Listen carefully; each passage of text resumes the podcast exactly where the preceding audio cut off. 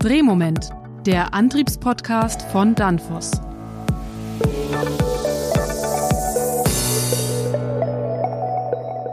Hallo, verehrte Zuhörerinnen und Zuhörer. Das ist die zweite Folge von Drehmoment, dem Antriebspodcast von Danfoss.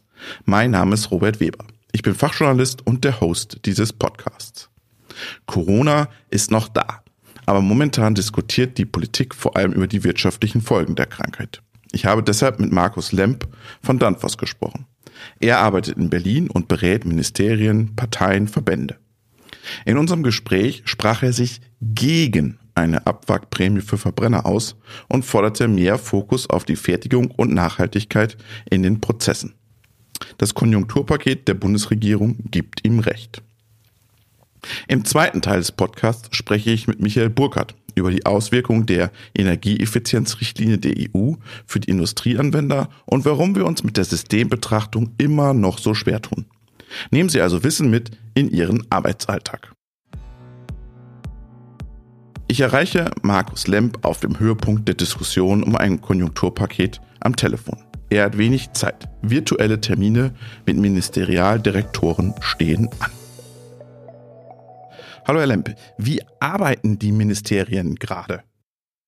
Ja, es sind natürlich alle im Corona-Fieber und die Ministerien ähm, haben sich jedenfalls zu Beginn von Corona schwer damit getan, überhaupt arbeitsfähig zu sein weil die äh, naturgedrungen nicht so auf äh, Remote Working oder Homeoffice ausgelegt sind. Inzwischen hat sich das aber alles zurechtgeruckelt und neben der Überwindung der Krise an sich, also unter dem medizinischen Aspekt, sind wir jetzt bei der Überwindung der wirtschaftlichen Krise und Sie haben recht, da geht es gerade um viel Geld. Jeder kommt jetzt mit irgendwas will irgendwas haben und äh, meine Aufgabe in dem Zusammenhang ist es aber auch, ähm, dafür zu sorgen, dass äh, Energieeffizienz oder überhaupt das Thema Nachhaltigkeit auch eine Stimme hat. Lemp hat anstrengende Wochen hinter sich. Er musste auf Schlange stehen, virtuell. Im digitalen Nachbarraum warteten Zahnärzte, Autobauer und Gastronomen auf die Minister und Staatssekretär. Jeder will jetzt etwas vom Milliardenkuchen abhaben. Eine Abwrackprämie für Pkw mit Verbrennermotor schloss Lemp im Interview für sich kategorisch ja aus. Das Konjunkturpaket gibt ihm recht. Doch die Autobauer profitieren auch indirekt. Äh, wollten Sie eigentlich auch eine, eine Abwrackprämie für Antriebstechnik äh, durchsetzen? Die Energiekosten oder Stromkosten bei der herstellenden Industrie in Deutschland sind ähm, einer der äh, drei größten Kostenposten bei den meisten Unternehmen. Das heißt, sie haben nachhaltiges Interesse daran, ähm, hier die Kostenschraube zu drehen. Natürlich wollen die nicht Antriebe rausschmeißen, bevor deren Lebenszyklus erreicht ist. Aber in einer Situation wie jetzt kann das ausnahmsweise doch mal sinnvoll sein. Wenn Sie also ähm, jetzt eine vernünftige Förderung bekommen, die wirklich attraktiv ist, dann ist es wirtschaftlich sinnvoll, den Antrieb rauszunehmen, bei dem Sie jetzt mit dem verbliebenen Eigenkapitalanteil von vielleicht nur noch 70 Prozent, also 30 Prozent bekommen sie unter Umständen gefördert über Steuerförderung oder direkte Förderprogramme, dass sie da eine sehr kurze Payback-Zeit haben und der Anreiz eben noch höher ist. Also wohlgemerkt, sogar ohne Förderung ist gerade im Antriebsbereich es häufig so, dass sie eine Amortisationszeit haben, die unter zwei Jahre ist. Wie, wie sehen Sie das? Muss die Politik jetzt noch mehr für Nachhaltigkeit und Klimaziele tun? Also wir hinken hinterher. Das bedeutet für Deutschland sogar, dass wenn es auf EU-Ebene die Ziele nicht erreicht, dass wir Strafzahlungen leisten müssen in erheblichem Maße. Zweistellige Milliardenbeträge stehen hier zur Debatte. Und das Argument ist jetzt halt, die Regierung will mit großen Konjunkturpaketen die Wirtschaft neu anschieben. Auf der anderen Seite drohen Strafzahlungen. Und dann müssen wir jetzt natürlich diese Konjunkturpakete so gestalten, dass sie genau solchen Unternehmen, egal ob es jetzt Automobilindustrie ist oder ähm, äh, dem herstellenden Gewerbe irgendwo sonst in Deutschland, äh, derart zugutekommen, dass gleichzeitig noch wir ne, unsere Nachhaltigkeitsziele und auch unsere Nachhaltigkeitsverantwortung erfüllen können. Was mich so ein bisschen stört jetzt in der öffentlichen Diskussion, rät so manche angesichts der Krise jetzt mal die Nachhaltigkeit hinten anzustellen, die Klimaziele auszusetzen. Wie bewerten Sie das? Ja, das ist in der Tat eine gefährliche Entwicklung, weil man kann ja das Geld nur einmal ausgeben. Und deswegen ist es jetzt wichtig, ständig darauf zu pochen, dass das kein Widerspruch ist. Äh, denn äh, die, diese Techniken, von denen wir reden, das ist ja alles High-Tech, das ist State of the Art. Sie haben äh, Predictive Maintenance erwähnt das, das geht alles ineinander über. Wenn Sie einen hochmodernen Antrieb haben, dann ist er nicht nur hocheffizient, sondern er hat eben auch die Einrichtungen für Predictive Maintenance. Und je schneller Sie das in die Anwendungen bringen, in die breiten Anwendungen, desto besser für alle. Und damit wird am Ende viel Geld verdient. Und wir sichern unsere Position als Exportweltmeister damit auch für die Zukunft.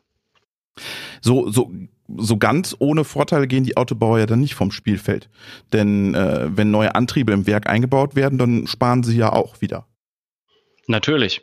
Die profitieren erstens davon, wenn die Bundesregierung ihnen hilft, erstens die Elektromobilität weiter in die Breite zu bringen und sie profitieren dann natürlich auch nochmal, wenn die Bundesregierung ihnen hilft, ihre Produktionsstraßen mit moderner Antriebstechnik, also die Antriebstechnik steckt ja beispielsweise in dem Förderband oder in den Pumpen, in den Ventilatoren, die steckt ja überall, die Produktionskosten zu senken. Und am Schluss ist es ja nicht nur, wie viel Autos verkaufe ich, sondern was sind meine Stückkosten. Und da spielt das eine Riesenrolle rein. Jetzt wechseln wir mal die Perspektive und gehen auf die, die EU-Ebene. Werden da Klimaziele aufgeweicht gerade? Nein, die sind natürlich jetzt in der medialen Aufmerksamkeit nach hinten gerutscht. Aber das, der, der Fahrplan läuft ganz normal weiter. Ganz im Gegenteil, das wird sogar alles noch ein bisschen beschleunigt. Unsere Klimaziele, die bleiben zwar die gleichen vorerst, aber auch da wird weiter diskutiert, ob die nicht verschärft werden können. Und es erreicht jetzt zusätzliche Geschwindigkeit dadurch, Sie haben vielleicht gehört, ähm, die Bundesregierung hat zusammen mit der französischen Regierung gerade beschlossen, ein Finanzpaket von 500 Milliarden Euro auf EU-Ebene. Und dann geht es um die Frage, wie wird das Geld verteilt, für was? Und wenn es um Industrieförderungen geht, dann, wie gesagt, müssen wir dafür sorgen, dass es äh, nachhaltige sind. Und damit erreichen wir ja unter Umständen die Ziele schneller. Von der politischen Ebene zurück auf den Shopfloor. 2021 tritt die neue Energieeffizienzrichtlinie der EU in Kraft. Michael Burkhardt von Danfoss macht sich keine Sorgen. Alle Hersteller seien darauf vorbereitet. Der Elektroingenieur denkt schon über 2021 heraus. Stichwort Systembetrachtung. Was bedeutet jetzt die Richtlinie für die Anwender in den nächsten Monaten? Ähm, für den Anwender bedeutet es runtergebrochen, dass seine Anwendungen energieeffizienter werden. Äh, auf der positiven Seite, auf der ähm, Aufwandsseite bedeutet das natürlich, dass er die Vorgaben beachten muss, die zu dieser Energieeffizienz führen. Das heißt, es werden für Motoren Mindestwirkungsgrade vorgeschrieben, beziehungsweise die sind ja sogar schon vorgeschrieben seit einigen Jahren, seit 2017 um genau zu sein. Und diese werden jetzt durch diese Änderungen verschärft und äh, betreffen mehr und mehr Motorentypen und äh, ganz neu auch zusätzlich Frequenzumrichter. Und das muss der Anwender halt auch beachten. Was heißt das im Detail? Ähm, also wir haben ja heute schon die Vorgabe, dass Motoren, die unter diese Richtlinie fallen, das sind hauptsächlich Drehstrom-Asynchronmotoren, dass die gehen von 0,75 bis 375 kW, die müssen heute schon i3 einhalten. Und es gab zwar eine Alternative, i2-Motor plus Umrichterbetrieb, die fällt weg, aber diese i3-Motoren sind verfügbar und äh, das sollte mir als Anwender heute sowieso bewusst sein. Durch die Änderung kommen halt noch mehr Leistungsbereiche dazu, kleinere Motoren, größere Motoren. Aber das, ich, ich muss es mal anschauen. Es sollte aber eigentlich kein größeres äh, Problem darstellen, diese entsprechenden Motoren zu bekommen. Jetzt gibt es also ein Konjunkturpaket. Gibt es für die Umstellung äh, meiner Antriebssysteme auch eine Förderung? Also es gibt inzwischen schon eine Förderung von der BAFA zu diesem Thema, zu den Querschnittstechnologien, die gibt es auch schon, schon länger. Und ich kann mir auch vorstellen, dass es da von der Bundesregierung weitere Anreize gibt, dort vielleicht auch über diese Regulierung hinaus, sprich sogar vielleicht die i4-Motoren einzusetzen, um diese Energiesparpotenziale zu heben. Ja. In der letzten Folge haben wir über Condition-Based Monitoring gesprochen. Und wenn ich jetzt meine Anlage als, als, als Industrieunternehmen weiterfahren will, darf ich dann den weiter betreiben, weil ich überwache ja weiter das System, kann sie also weiterfahren? Ja, erlaubt ist das natürlich. Sie dürfen natürlich Ihre Anlage pflegen, solange, äh, solange das geht. Aber äh, das System geht ja nicht kaputt. Es muss halt entsprechend gewartet werden da hilft die natürlich Condition-Based Monitoring zu sagen, wann muss ich eine Wartung machen. Also wenn ich regelmäßig bei einem Drehstrom-Asynchronmotor die, die Lagerwarte austausche, ähm, kann ich das machen äh, und kann dann auch sehr lange diese Motoren weiter nutzen. Die Frage ist nur, wie lange ist das, ist das wirtschaftlich? Und einmal von der, von dem Aufwand her, diese Wartung durchzuführen. Und das zweite ist natürlich auch, wie hoch ist denn wirklich dieser Wirkungsgrad von diesem Motor, den ich dort pflege? Habe ich einen alten Motor mit äh, IE0 sozusagen und verliere da zehn Prozent Wirkungsgrad, dann rechnet sich sehr oft über den Strompreis schon sehr schnell das Investment in den neuen Motor. Kommen wir mit der Richtlinie nicht auch irgendwie jetzt an eine physikalische Grenze? Also was ist noch machbar an Energieeffizienz? Es ist also wenn Sie mich als Praktiker fragen, denke ich, wir sind da schon ziemlich am Ende der Fahnenstange. Natürlich können Sie immer weitergehen mit den Wirkungsgradklassen, aber das Fenster, das übrig bleibt, um nur weitere Klassen hineinzuquetschen, wird immer kleiner. Stellen Sie sich vor, Sie haben einen Motor mit, mit, mit 100 Watt und der hat einen Wirkungsgrad von, von 90 Prozent. Dann habe ich 10 Watt, um da vielleicht noch eine Wirkungsgradklasse reinzu, drücken und noch eine und noch eine und noch eine. Und dann ist die Frage wirklich, lohnt sich dieses Rennen noch weiter zu machen, dass ich auf eine i5, 6, 7 gehe, um noch ein paar Watt zu sparen?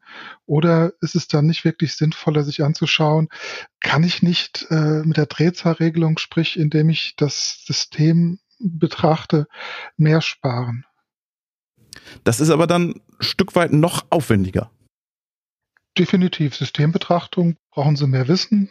Das über die Anlage.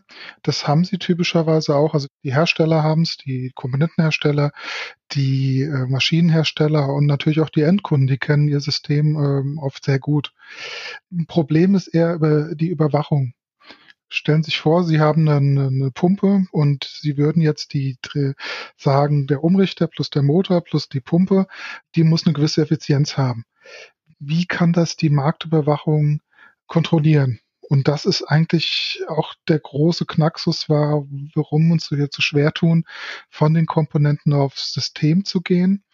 Aber wir müssen es irgendwie schaffen, weil äh, die Komponentenwirkungsgrade sind schon oft äh, ziemlich ausgereizt. Und das ist dann wieder eine Aufgabe für Markus Lemp, sich in Berlin und Brüssel für den Systemansatz stark zu machen. Das war die Podcast-Folge 2 von Drehmoment, dem Antriebspodcast von Danfoss. In der nächsten Folge sprechen wir über AC- und DC-Netze. Bis dahin, bleiben Sie gesund.